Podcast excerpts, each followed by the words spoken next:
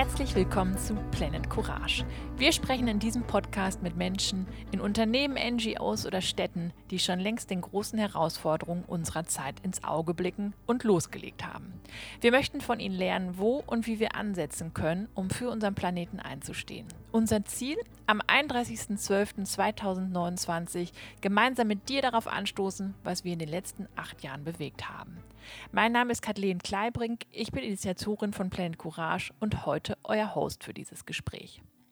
Circa 78 Kilo Lebensmittel werden jährlich pro Kopf in Privathaushalten weggeschmissen.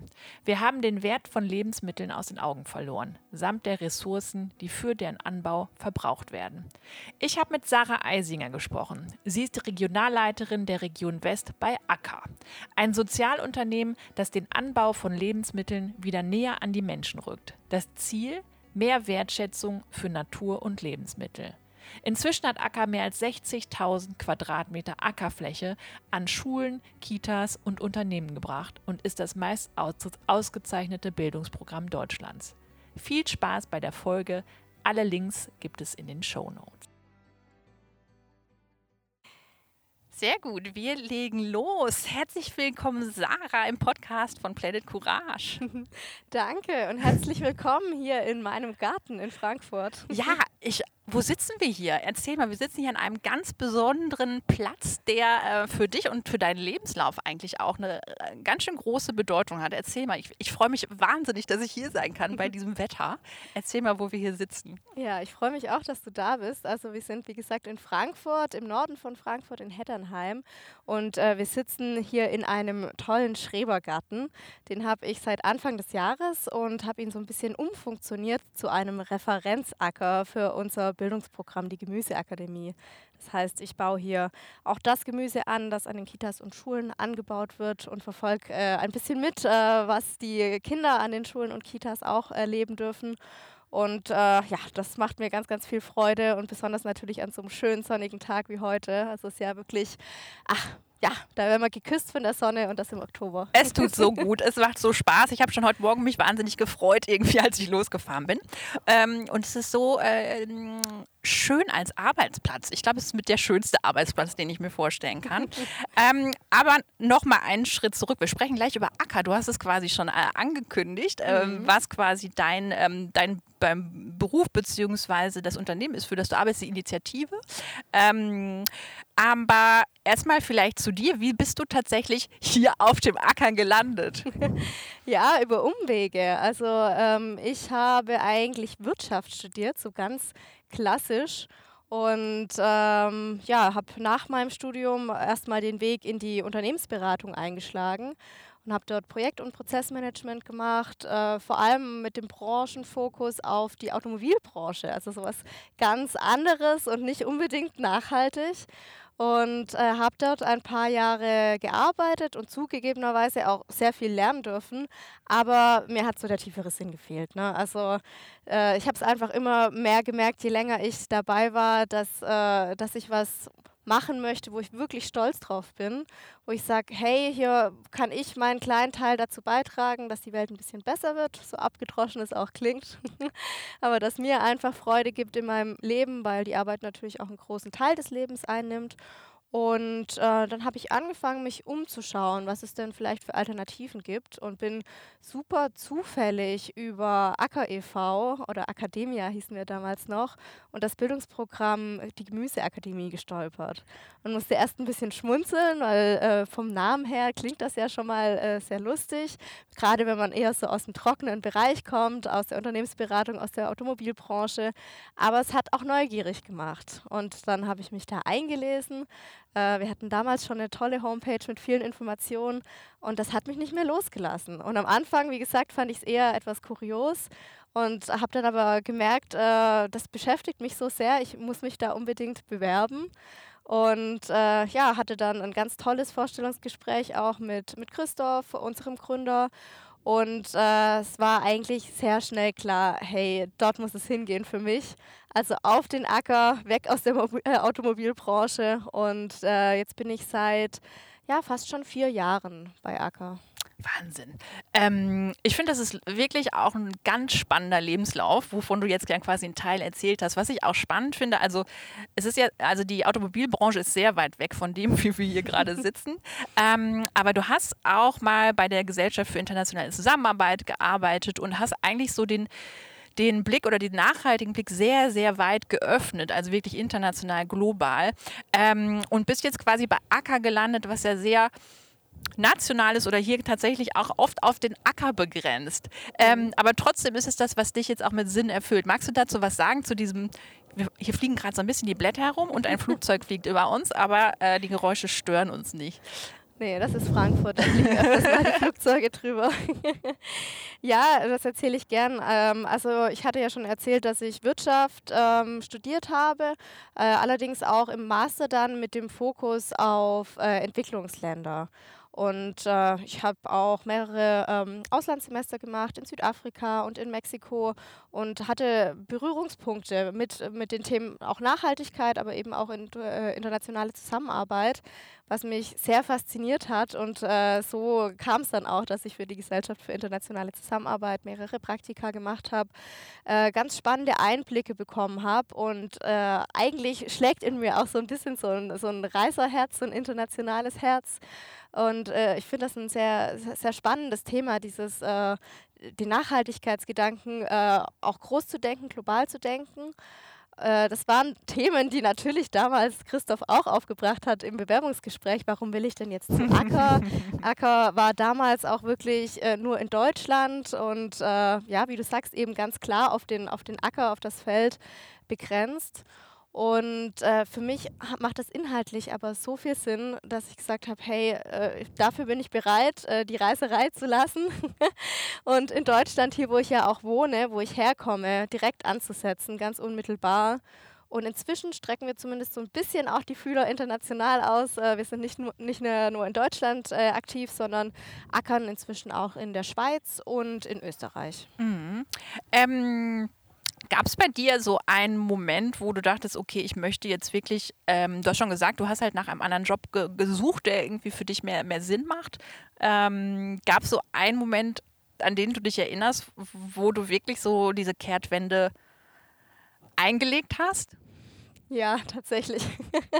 also äh, in der Unternehmensberatung, in der ich gearbeitet habe, natürlich äh, wurde da auch sehr viel gereist. Ähm, viel mit dem Zug, mit dem Auto, aber auch mit dem Flugzeug. Äh, und ich habe dann äh, dort äh, die Frage gestellt, hey, wie können wir denn unseren Arbeitsalltag nachhaltiger gestalten? Wie können wir vielleicht etwas weniger reisen oder zumindest nicht so viel mit dem Flugzeug, äh, mehr mit nachhaltigeren ja, Verkehrsmitteln unterwegs sein? Und hatte auch so ein paar andere Ideen, äh, was wir nachhaltiger gestalten können, wie wir unsere Prozesse, unsere Arbeit äh, da mehr mit der Umwelt und der Natur in Einklang, äh, Einklang bringen können. Und äh, ja, da bin ich äh, nicht unbedingt auf offene Ohren gestoßen. und das fand ich sehr frustrierend, dass da nicht zumindest ein, ein offener, ehrlicher Dialog äh, möglich war. Und das war, glaube ich, für mich so der Punkt, wo ich gedacht habe, nee, es muss jetzt was anderes sein, wo ich die Themen, die mir wirklich wichtig sind, halt vorantreiben kann. Genau, und das tust du jetzt hier bei Akka. Und ich habe tatsächlich ein paar Zahlen rausge rausgesucht. Und ähm, als ich das erste Mal von euch gelesen habe, ähm, fand ich die Idee äh, total spannend. Und je mehr ich jetzt auch zu euch recherchiert habe, desto beeindruckender war ich, beeindruckter war ich tatsächlich. Ähm, ich glaube, Christoph, der Gründer, du hast gerade schon gesagt, ähm, hat 2013 ursprünglich mal mit der Idee gestartet. Ähm, und inzwischen habt ihr 60.000 Quadratmeter Ackerflächen angelegt. Also du hast schon gesagt, ihr seid vor allen Dingen in Deutschland, Schweiz und Österreich und 163.000 Kinder für den Anbau von Lebensmitteln und die Natur begeistert. Also es sind, finde ich, sehr, sehr hohe Zahlen für die kurze Zeit, die ihr ackert und quasi euch dem Thema gewidmet habt. Und, und ähm, du hast auch schon gesagt, dass der Kernbereich ist tatsächlich das Bildungsprogramm und ihr arbeitet mit wahnsinnig vielen Kitas und Schulen bereits zusammen. Jetzt erzähl mal, was ist wirklich Acker? Was macht Acker so besonders ähm, für euch und was ist dieses, ähm, dieses Bildungsprogramm? Wie funktioniert das? Ja, total gern. Also Acker ist, wir sind an, an für sich ein gemeinnütziger Verein und unsere, ja, unser großes Ziel ist, in der Gesellschaft dafür zu sorgen, äh, dass Nachhaltigkeit äh, und auch Wertschätzung für, für die Lebensmittel, für die Natur einen höheren Stellenwert bekommen. Und das machen wir über verschiedene Bildungsprogramme. Unser wahrscheinlich bekanntestes äh, Bildungsprogramm ist die Gemüseakademie. Also steckt auch wieder direkt der Acker, der Schauplatz, um den sich auch alles dreht, im Namen. Und bei der Gemüseakademie geht es darum, dass äh, an Schulen ein grüner Lernort geschaffen wird. Also quasi ein Gemüseacker, auf dem die Kinder gemeinsam mit ihren Pädagoginnen Gemüse anbauen und ähm, so eben wirklich über den ganzen Jahresverlauf hinweg erleben können, wie aus einem ganz kleinen Samenkorn eine Pflanze wird und wenn sie sie gut pflegen und sich darum kümmern, äh, dann eben auch was geerntet werden kann. Ne? Also Gemüse geerntet werden kann, das natürlich probiert wird, das verglichen wird, auch mit dem Gemüse im Supermarkt, ähm, das nach Hause genommen wird, den Eltern stolz gezeigt wird, vielleicht sogar vermarktet wird, um da auch nochmal diesen Aspekt äh, Geld und was ist das Gemüse wert mit reinzubringen bringen. Und das ist der Aufhänger, um mit den Kindern über Nachhaltigkeit zu sprechen, aber nicht nur zu sprechen, sondern sie es wirklich erleben zu lassen. Also die Kinder kommen selber ins, ins Tun, äh, bringen wirklich die Hände in die Erde, machen sich auch mal schmutzig und äh, können so Nachhaltigkeit ganz äh, unmittelbar erfahren und müssen es nicht trocken aus Büchern lernen. Mhm. Und ähm Ihr, also grundsätzlich, hab, ich fand äh, in, dem, in eurem Wirkungsreport, da gab es auch so unglaublich süße äh, Zitate von äh, Schülerinnen und äh, oder auch Lehrerinnen. Und ähm, ich glaube, eine Lehrerin hat auch gesagt, dass plötzlich die Kinder anfangen, Wirsing zu essen. ja. Ja, genau. Also wir haben wirklich viele Kinder, die gar kein Gemüse essen am Anfang oder Gemüse auch gar nicht so kennen, sogar Tomaten. Also bin ich immer wieder überrascht, dass es Kinder gibt, die keine Tomaten kennen. Äh, und wenn sie dann selber das Gemüse anbauen und sich ja Wochen und Monate lang darum kümmern, also es ist wirklich, sie definieren es als ihr eigenes Gemüse, dann wollen sie natürlich probieren. Und dann mhm. merken sie ganz oft, hey, schmeckt ja ganz gut. Und lass doch mal öfters Gemüse essen oder vielleicht auch, wie gesagt, den Vergleich zum Supermarktgemüse, hey, das schmeckt mir eigentlich besser als jetzt die Tomaten aus dem, aus dem Supermarkt oder der Salat aus dem, äh, aus dem Supermarkt. Und ja, da ist eine ganz andere Offenheit gegenüber dem Gemüse da. Und ihr begleitet ja auch die Schulen tatsächlich sehr langfristig. Du hast schon gesagt, die Kinder ähm, begleiten halt auch quasi das Gemüse beim Wachstum. Äh, und ihr fasst das Ganze ja wirklich auch sehr langfristig an. Ich glaube, die Programme gehen dann über vier, vier Jahre, ne? dann beispielsweise bei einer Schule. Ähm, erzähl mal, wie dieser Prozess so aussieht und wie vielleicht so eine Schule oder eine Kita auf euch zukommt und wie dann so die ersten Berührungspunkte mit den, mit den Kindern aussehen. Mhm. Ja, es ist uns total wichtig, dass nicht nur inhaltlich unser Bildungsprogramm nachhaltig ist, sondern auch die Wirkung nachhaltig ist. Äh, das heißt, äh, möglichst lange äh, oder vielleicht auch ohne Enddatum an der Schule, an der Kita verbleibt. Und äh, das ja, setzt sich schon, schon durch bei der Auswahl unserer Kitas und Schulen. Also inzwischen sind wir äh, in den meisten Regionen Deutschlands so bekannt, äh, dass wir Wartelisten führen an interessierten Kitas und Schulen, die gerne mitackern möchten. Und ähm, ja, dann sprechen wir ähm, mit den, mit den äh, betreffenden Pädagoginnen, die das umsetzen möchten, weil mit denen steht und fällt das Bildungsprogramm. Letzten Endes sind es auch nicht wir selber, die es umsetzen vor Ort, sondern es sind die Pädagoginnen. Und sie sollen natürlich überzeugt sein vom Bildungsprogramm, sie sollen mit Motivation dahinter stehen und so richtig äh, ja, fürs Ackern brennen. Dann sind das genau die richtigen äh, Pädagoginnen und genau die richtigen Schulen und Kitas für uns. Also da gehen wir wirklich in intensive Gespräche, schauen, uns dann auch gemeinsam mit den Menschen vor Ort an, wo kann denn der, der Gemüseacker entstehen, welche Fläche im Schulgarten eignet sich oder müssen wir vielleicht sogar in Hochbeeten ackern, weil äh, alles versiegelt ist. Auch das gibt es bei städtischen Schulen und Kitas. Und äh, ja, wenn dann alles soweit geklärt ist, dann äh, können äh, die Schulen und Kitas ins erste Programmjahr starten. Insgesamt begleiten wir ähm, die Lernorte über vier Programmjahre hinweg und im ersten Jahr sind wir wirklich viel vor Ort. Also wir schicken unsere Ehrenamtlichen, unsere äh, gärtnerischen Experten schicken wir ähm, zu den Schulen und Kitas für gemeinsame Pflanztermine. Wir bringen das Saatgut mit und die Jungpflanzen mit. Äh, wir ähm, äh, ja, unterstützen auch auf digitale Weise. Wir haben seit diesem Jahr eine ganz tolle digitale Lernplattform, wo sich gerade für den Unterricht äh, viel ähm, angeschaut werden kann. Also gibt es äh, Videotutorials, Webinare, Arbeitsblätter auch auch für den Unterricht, Spiele, Experimente, Übungen. Also es ist sehr, sehr bunt gemischt und vielfältig und äh, das setzt eben die Hürde runter für die Pädagoginnen, weil nicht, äh, nicht jede Lehrkraft ist äh, automatisch total bewandert, was äh, Pflanzen und den Gemüseanbau angeht, das ist ja klar. Und wir wollen aber allen ermöglichen, die Lust haben, mitzuackern und unterstützen dann in der Form.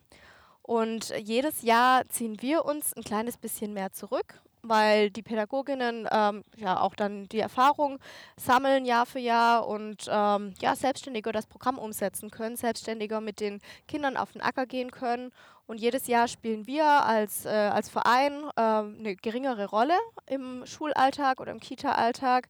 Und äh, der Lernort wird immer mehr eine komplette Selbstverständlichkeit und soll ja dann auch langfristig verbleiben als, als grüner Lernort. Wir würden uns auch wünschen, so selbstverständlich wie jede Schule eine Turnhalle hat, dass äh, ganz selbstverständlich auch ein Schulgarten da ist und ein Gemüseacker, weil so, so viel dort gelernt und gelehrt werden kann. Das ist ja auch äh, euer Ziel, dass bis 2030 jedes Kind tatsächlich mal auf dem Acker war oder den Acker kennengelernt hat. Genau. Ist auf jeden Fall ein ehrgeiziges Ziel.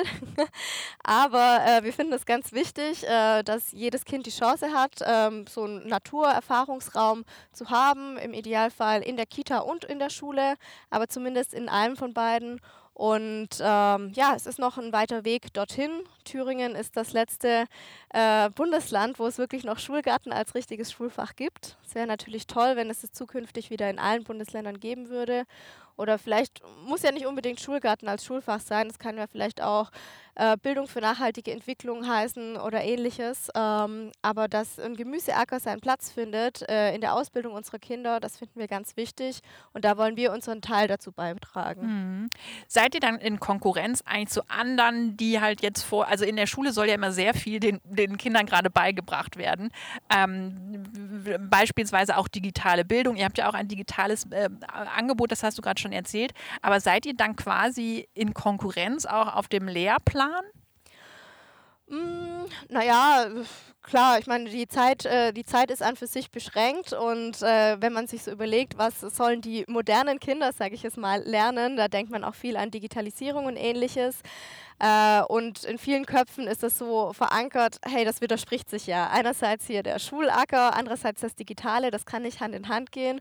Ich würde mal behaupten, mit unserem Bildungsprogramm äh, ja, zeigen wir, dass es äh, eben doch geht und bringen das Digitale auch auf den Acker bzw. den Acker ins Digitale rein. Von dem her würde ich sagen, es kann man jetzt nicht per se sagen, dass wir da in Konkurrenz stehen zu anderen ähm, ja, Bildungsinhalten. Mhm.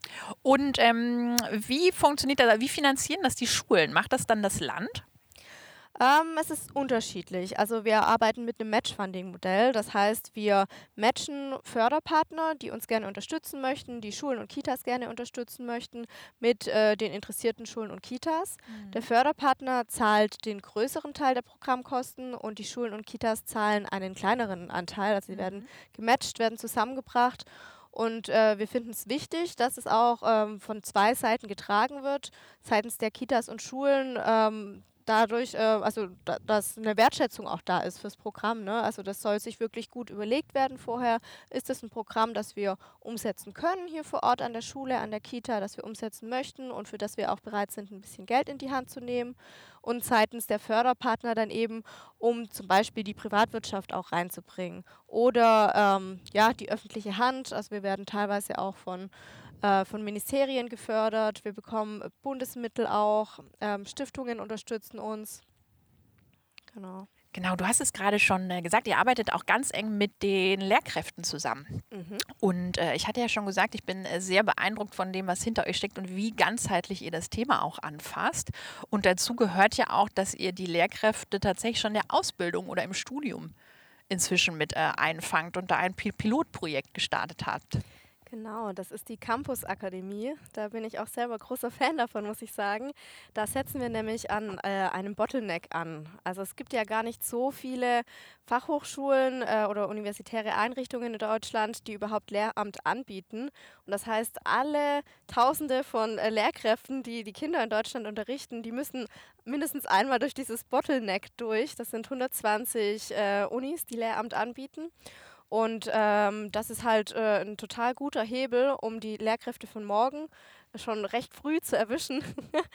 und mit der Campus Akademie geht es darum, dass äh, ein großer Gemüseacker angelegt wird äh, auf dem Campus, wie der Name sagt, und so den, äh, den Lehramtsstudierenden die Möglichkeit gibt, ähm, ja, zu, zu praktisch zu erlernen, wie kann Schulgartenunterricht aussehen, wie kann gelebte Bildung für nachhaltige Entwicklung aussehen und ihnen da die entsprechenden ähm, Handwerkszeuge und äh, ja, Erfahrungen und Wissen mit an die Hand zu geben.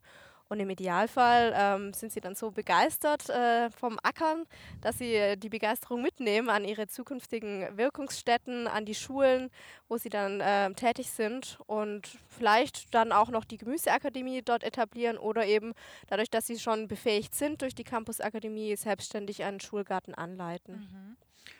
Und ähm, Ihr, aber, ihr, arbeitet nicht nur mit quasi dann auch den Unis oder dem, den Campus, es ist Campussen, Campussen zusammen, den Unis zusammen, sondern ähm, ihr arbeitet ja auch bei AK grundsätzlich ähm, so als Schnittstelle zwischen Wissenschaft, Bildung, ähm, Landwirtschaft ähm, und äh, habe ich was vergessen und eigentlich auch äh, ja Nachhaltigkeit, wenn mhm. man so will. Magst du da mal was zu, zu sagen?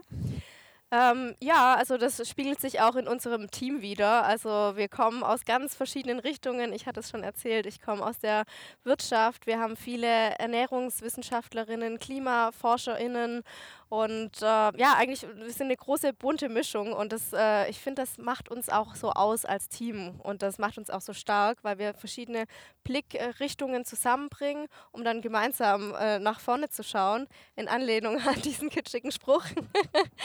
Äh, und ähm, ja, das, äh, diese Schnittstelle ermöglicht es uns da eben ganz fokussiert dran zu arbeiten und die Stärken aus den verschiedenen Bereichen zu bündeln. Mhm. Ihr seid auch inzwischen ganz schön viele Mitarbeiterinnen. Hm. Ich glaube, über 400 tatsächlich in Deutschland, oder? Ähm, naja, kommt drauf an, wie man sieht. Also Festangestellte sind wir so ungefähr 200 inzwischen, aber viele auch tatsächlich in Teilzeit. Wir haben viele junge Eltern mit dabei im Team und äh, dann haben wir ganz, ganz viele Ehrenamtliche, über 500 Ehrenamtliche, die uns unterstützen, die dann auch direkt vor Ort sind an den Kitas, an den Schulen, gemeinsam mit den, mit den Pädagoginnen und mit den Kindern pflanzen. Also unsere Ackercoaches heißen sie und AckerunterstützerInnen. Und äh, dadurch sind wir dann ein Riesenteam, wenn man das zusammennimmt. Das stimmt. Aus welchen Bereichen kommen dann die Ehrenamtlichen, die euch unterstützen? Auch ganz bunt gemischt. Also das sind äh, Menschen, die ähm, ja, gärtnerische Erfahrung haben, weil sie es vielleicht selber als Hobby machen, weil sie sich selbst versorgen. Äh, wir haben aber auch Personen, die aus der Landwirtschaft kommen, die uns ehrenamtlich unterstützen oder aus dem Gartenbaubereich. Ähm, wir haben aber auch ganz, äh, ganz andere Menschen, die einfach Interesse an dem Thema haben und die wir dann ausbilden. Also unsere, ähm, unsere neuen Ehrenamtlichen quasi, die durchlaufen mehrere Trainings und Workshops bei uns, die nehmen wir auch an die Hand, damit quasi jede Person, die ein Interesse und eine Leidenschaft für das Thema hat, äh, mitgenommen werden kann und sich hier engagieren kann. Mhm.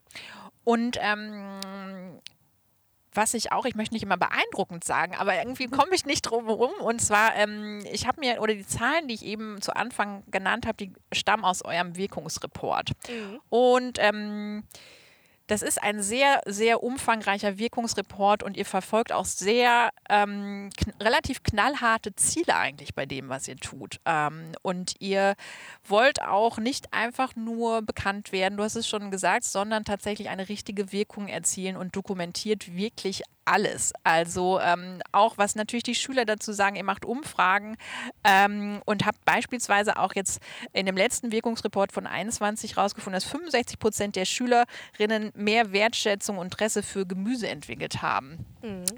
Was hat dieser Wirkungsreport für euch intern für eine Bedeutung? Der ist äh, super wichtig. Das merkt man, glaube ich, daran, äh, dass wir alle immer richtig feiern, wenn der neue Wirkungsreport da ist. Also es ist äh, auch ein toller Meilenstein und fasst ja nochmal unsere Arbeit und unsere Ergebnisse zusammen.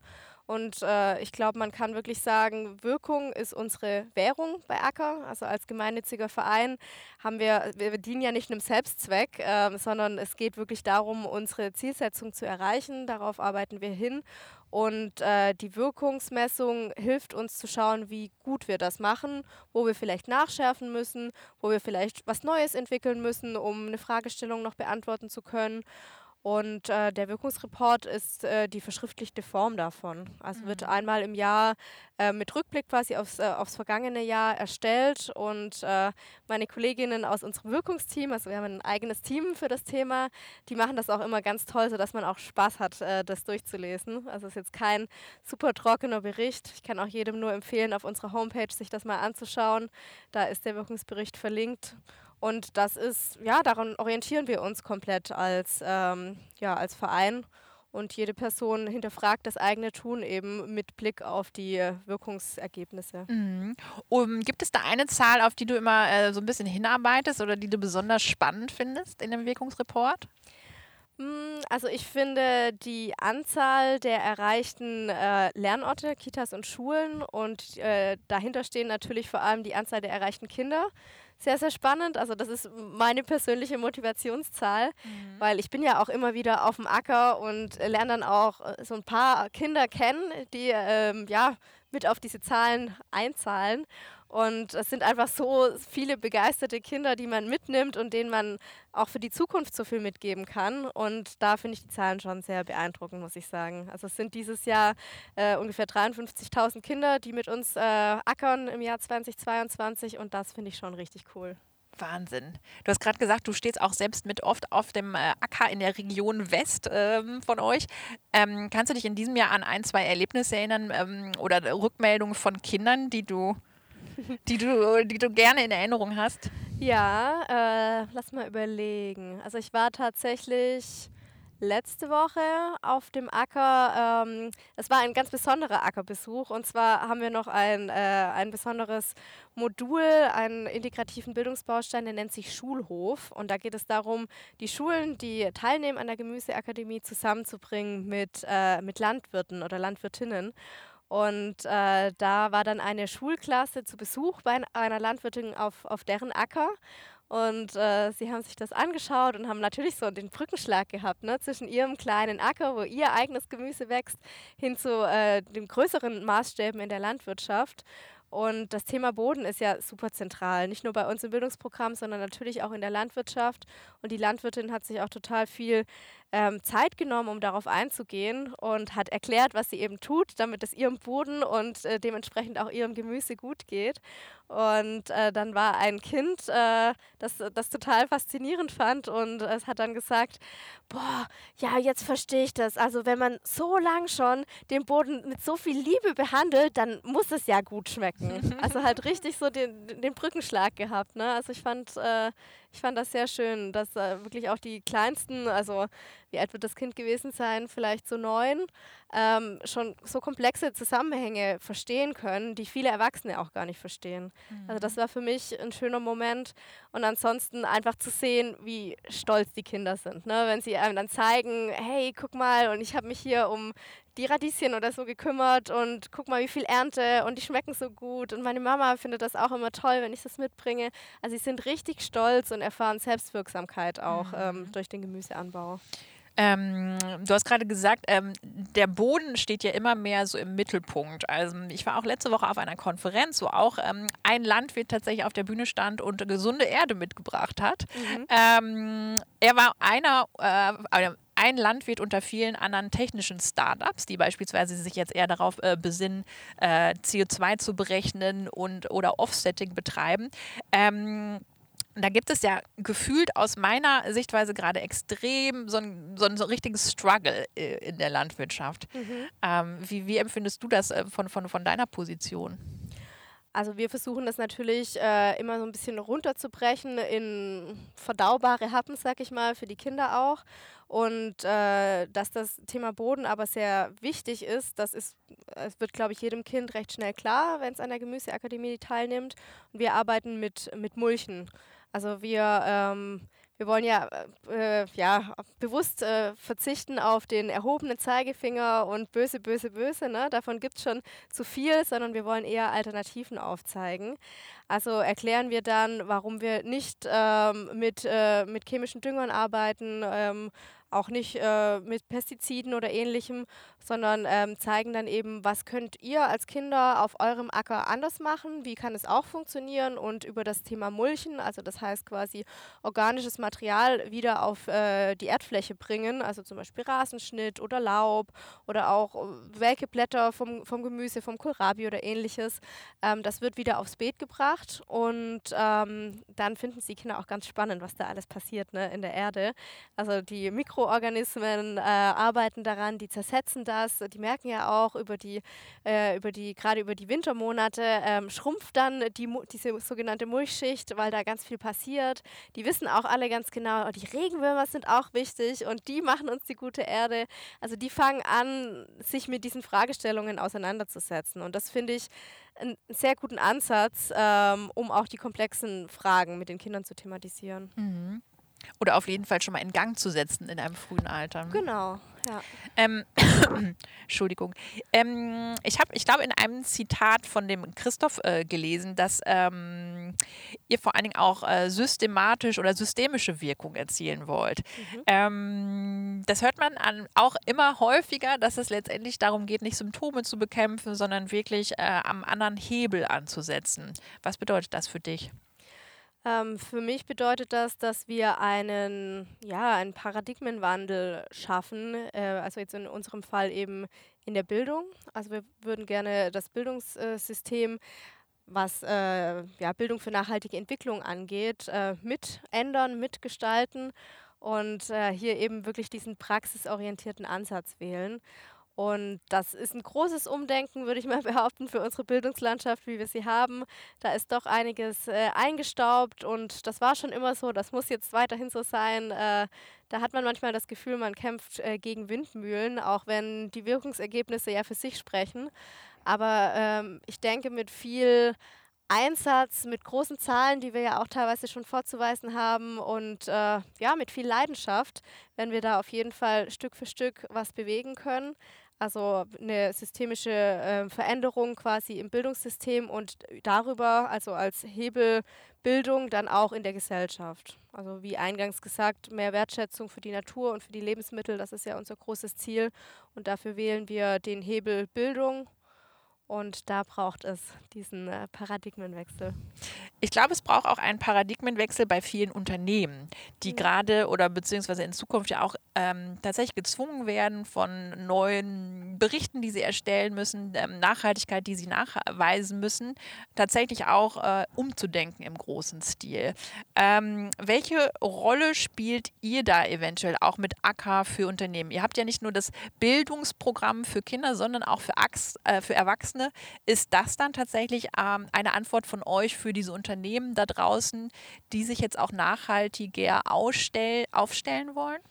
Ja, das kann sicherlich eine Antwort sein. Also ich finde es ganz wichtig, ähm, dass Unternehmen auf jeden Fall auch bei sich direkt ansetzen, was zum Beispiel die Prozesse, ähm, die Wertschöpfung, äh, den Ressourcenverbrauch angeht, den sie haben in ihrem täglichen, äh, in ihrem täglichen Tun. Äh, aber darüber hinaus kann ja noch viel anderes passieren. Du hattest ja auch gefragt, äh, kann das eine Antwort sein und da würde ich auf jeden Fall sagen, ja. Also was, was unsere Angebote angeht, das kann eine Antwort sein für Unternehmen, die sich da umschauen und nachhaltiger aufstellen möchten. Also wir haben neben unserem Bildungsprogramm für Kitas und Schulen und äh, angehende Lehrkräfte auch unsere Ackerpause. Und da geht es darum, äh, Unternehmen es zu ermöglichen, äh, für ihre Mitarbeitenden ähm, ja auch kleine Gemüseäcker oder auch Hochbeete anzubieten. Ähm, und da kann der Gemüseanbau dann auch als Teambuilding gewählt werden, als ähm, gesunden Ausgleich auch zum Arbeitsalltag. Äh, und so, also über dieses Medium äh, kann man sich natürlich dann auch gut annähern an die großen Fragestellungen und Nachhaltigkeitsthemen. Also das ist eine Option. Äh, und äh, ich hatte ja vorhin auch erwähnt, dass wir in unserem Matchfunding-Modell ja auch mit Unternehmen als Förderpartnern zusammenarbeiten. Das ist natürlich auch äh, auch eine Möglichkeit, äh, dass ein Unternehmen zum Beispiel sagt, hey, ich habe hier meinen Firmensitz und ich möchte gerne hier in meinem Umfeld äh, gesellschaftlich äh, etwas tun für die, vielleicht die Kinder, äh, die hier zur Schule gehen, die hier zur Kita gehen und möchte dort äh, die Teilnahme am Bildungsprogramm ermöglichen als Lernortförderer. Das ist natürlich auch ein Weg. Welche Anforderungen müssen denn die Unternehmen oder auch die Förderpartner erfüllen für euch? Ähm, also für uns ist ganz wichtig, dass die Wirkungsorientierung über allem steht. Also äh, wir sind, äh, wir wollen kein Greenwashing ermöglichen, sondern uns ist es ganz wichtig, mit Partnern zusammenzuarbeiten, vor allem mit Unternehmen zusammenzuarbeiten, die genauso an der Wirkung interessiert sind, wie wir es sind. Also die sich nicht nur äh, die Nachhaltigkeit auf die Fahne schreiben wollen, sondern eben wirklich auch die Wirkung ähm, erreichen wollen. Und das merkt man ehrlich gesagt ganz schnell in den Gesprächen. Also die Unternehmen, mit denen wir zusammenarbeiten, bei denen ist das gegeben. Und äh, weitere Voraussetzungen sind, dass wir auf Augenhöhe miteinander agieren, auch wenn ein Unternehmen vielleicht sehr, sehr viel größer und äh, finanziell sehr viel besser gestellt ist als wir, ist uns wichtig, dass wir da einen offenen und fairen Austausch haben. Wir lassen uns natürlich inhaltlich äh, auch nicht beeinflussen äh, von Förderpartnern. Äh, da sind wir unabhängig und das äh, ist uns auch ganz wichtig, das zu bewahren. Und äh, ja, es muss einfach die, die, Offenheit da sein für, ein, für einen Dialog, äh, für ein Gespräch über Nachhaltigkeit und vielleicht auch, äh, ja, können wir dann auch einen kleinen Anstoß mitgeben in die nachhaltige Richtung. Nimmt das zu, diese Anfragen von, nehmen diese Anfragen zu von Unternehmen? Ähm, ja, kommt drauf an, welchen Zeitraum man sich da jetzt anschaut. Äh, ich meine, uns gibt es jetzt noch nicht ewig. Äh, 2014 mhm. wurden wir als Verein gegründet. Und äh, klar, wir sind größer geworden, wir sind bekannter geworden. Und wenn man das so sieht, dann nehmen die Anfragen natürlich zu. Ähm, andererseits haben wir natürlich auch gerade eine herausfordernde Zeit. Ähm, wir haben ja, eine Wirtschaftskrise ist vielleicht äh, noch zu früh gesagt, aber äh, auf jeden Fall eine Krise, was die Energie angeht. Äh, der Krieg hat sein Übriges getan und äh, Corona natürlich auch viel Einfluss gehabt. Und ähm, ja, da gibt es auch viele Unternehmen, die sich dann überlegen, hey, ist das jetzt gerade für uns der richtige Zeitpunkt? Es gibt aber auch viele Unternehmen, die sagen, gerade jetzt. Mhm. Und äh, das finden wir total toll. Und da würde ich gerne auch weitere Unternehmen einladen, den Schritt zu gehen. Wen, welches Unternehmen hättest du denn gerne, wenn du jetzt oder wenn jetzt jemand zuhört oder wenn Eltern zuhören oder auch ähm, Mitarbeiter, Mitarbeiterinnen von Unternehmen? Ähm, wie wird das funktionieren? Ähm, oder ähm, also mein eines Wunschunternehmen habe ich gar nicht unbedingt. Ähm, also da bin ich äh, ganz offen für, für offenen Austausch und für interessierte Gespräche. Ähm, also es würde so funktionieren, gerade jetzt, wenn es um Unternehmen geht, die gerne Förderpartner werden möchten, die können gerne äh, mich kontaktieren. Also ich bin für die Region West, äh, also wir sind aufgeteilt in vier Regionen quasi in Deutschland und Region West ähm, ist äh, das Saarland, Rheinland-Pfalz, Hessen und äh, NRW. Also wenn Unternehmen, die dort ihren Sitz haben oder dort äh, agieren, Lust haben, Förderpartner zu werden, dann gerne an mich wenden, äh, gerne per E-Mail oder äh, über meine Handynummer. Das ist auch alles einsehbar über unsere Homepage auf acker.co. Ähm, ansonsten, wenn es interessierte Personen sind, die gerne an der Kita oder an der Schule äh, unser Bildungsprogramm umsetzen möchten, dann am besten auch über unser Kontaktformular auf der Homepage. Also es gibt viele Wege, euch auf jeden Fall zu erreichen. Genau. ähm, was ist für dich, also ihr zählt zu den, oder ich glaube, ihr seid das meist ausgezeichnete, sagt man das so, ihr seid, habt auf jeden Fall wahnsinnig viele Auszeichnungen bekommen für Acker. ja. Unter anderem zum Beispiel vom äh, Bundesministerium für Bildung und Forschung oder auch der UNESCO-Kommission, die euer Engagement zur Bildung für nachhaltige Entwicklung hervorheben. Ähm, mhm. Was ist für dich und dein Team so die höchste Auszeichnung bei Acker? Ähm, das klingt jetzt super kitschig. Raus damit. Aber tatsächlich, wenn wir auf dem Acker stehen und äh, den Kindern macht es Spaß, die Kinder sind mit Freude dabei und man merkt, dass sie wirklich auch was mitnehmen, dass sie was lernen, dass, dass sie äh, angeregt werden, neugierig zu sein, Fragen zu stellen, Dinge, ja, vielleicht auch kritisch zu hinterfragen. Das, äh, das ist für mich und ich würde sagen auch für das Team die höchste Auszeichnung. Und äh, da haben wir natürlich auch äh, das Glück, äh, so arbeiten zu dürfen, ne? immer wieder auf dem Acker stehen zu können den Kontakt zu haben mit den Kindern und ganz unmittelbar zu sehen, was unsere Arbeit bewirkt. Also ich glaube, das, äh, das motiviert uns alle sehr. Und ich habe gelesen, äh, die Acker-Mitarbeiterinnen brennen für das, was sie tun und haben Spaß daran, Dinge zu verändern, die als unveränderlich gelten. was ist denn für dich etwas Unveränderliches, was du äh, gerne noch verändern möchtest? Ja, ich glaube, da kommen wir zurück zum Bildungssystem. Also was ich vorher schon sagte, dass ich das teilweise sehr eingestaubt finde und äh, nicht unbedingt immer kindgerecht. Also ich habe manchmal das Gefühl, die, die Neugier wird so erstickt durch das starre Bildungssystem und da würde ich gerne ran, beziehungsweise da sind wir ja schon dran. Mhm. Ähm, unser unsere Gemüseakademie, ähm, die wird ja teilweise auch schon an Schulen wirklich in den Unterricht verankert und das ist ein ganz anderes Lernen. Und so können wir bestimmt äh, über kurz oder lang auch das starre, eingestaubte Bildungssystem verändern. Ich drücke auf jeden Fall alle Daumen. Danke. Ähm, ich bin ja heute hier quasi als äh, Planet Courage Host. Was hast für dich ähm, Mut oder Courage äh, damit zu tun, für den Planeten einzustehen? Hast du das damals als mutig empfunden, dich für diesen Weg zu entscheiden? Ähm, witzigerweise habe ich das selber nie direkt so empfunden. Das haben mir viele Leute gesagt, dass sie diesen Schritt sehr mutig finden, so aus der Unternehmensberatung, wo man natürlich auch irgendwie ein anderes Gehalt hat und eine andere Sicherheit, rein zum gemeinnützigen Verein. Äh, ins Ungewisse. Ähm, ich habe das gar nicht so empfunden, weil für mich war das einfach so, ein, so eine Notwendigkeit. Also das war für mich äh, in der Situation gar nicht so sehr Mu Mut, sondern eher eine Notwendigkeit, die ich, die ich total gespürt habe. Ich finde aber trotzdem, sich mit, äh, mit äh, dem Thema Nachhaltigkeit äh, zu beschäftigen, erfordert einen gewissen Mut, weil man sich angucken muss, wo stehen wir denn gerade als, als Menschheit, wo stehen wir mit unserem Planeten, den wir bewohnen, was haben wir schon alles angerichtet und das ist schon gruselig, ne? wenn man sich das mal im Detail anschaut und wirklich bewusst macht. Also wir sind ja inzwischen alle sehr darin geübt, das auch von sich zu schieben und ich finde, es erfordert Mut, sich das anzuschauen, zu verinnerlichen und trotzdem nicht aufzugeben und trotzdem positiv zu bleiben und zu schauen, wo kann ich aber anpacken und wo kann ich, und das heißt auch nur ein kleines Rädchen, drehen. Da stimme ich dir absolut, äh, absolut zu. Das hast du sehr, sehr schön so zusammengefasst. ähm, ich finde auch irgendwie, je mehr man sich mit dem Thema Nachhaltigkeit äh, beschäftigt, desto mehr versteht man, wie komplex äh, und weitläufig das Thema ist. Aber manchmal ist es doch auch sehr einfach, indem man tatsächlich selber vielleicht auch ähm, gewisse Dinge anpackt und ähm, wirklich den Optimismus nicht verliert. Ähm, gibt es bei dem Thema Dinge, die dich komplett nerven und die du einfach, wo du einfach möchtest, das muss jetzt jeder verstanden haben, eigentlich du möchtest das nicht immer wieder irgendwie erklären oder immer wieder darauf eingehen müssen? Ähm, also inhaltlich gesehen fällt mir da ein, ähm, gerade auch, auch was das Ackern angeht, man kann ja nicht nur im Garten oder auf dem, äh, auf dem großen Acker ackern, sondern auch auf dem Balkon und das ist ja immer mehr auch so ein Trendthema. Ne? Das finde ich auch schön. Jede Person sollte die Möglichkeit haben, äh, was anzubauen, sei es jetzt äh, Blumen oder wirklich vielleicht Gemüse. Und ganz oft ähm, weiß man dann aber nicht, dass torffreie Erde auch ganz wichtig ist. Also das, äh, das finde ich so ein wichtiges Thema. Und da denke ich mir immer, warum ist das noch nicht so groß und in der Wichtigkeit angekommen, die es eigentlich hat? Weil ähm, Erde, die, ähm, die ähm, ja, torfhaltig ist, äh, die kommt ja aus, äh, aus unseren Mooren.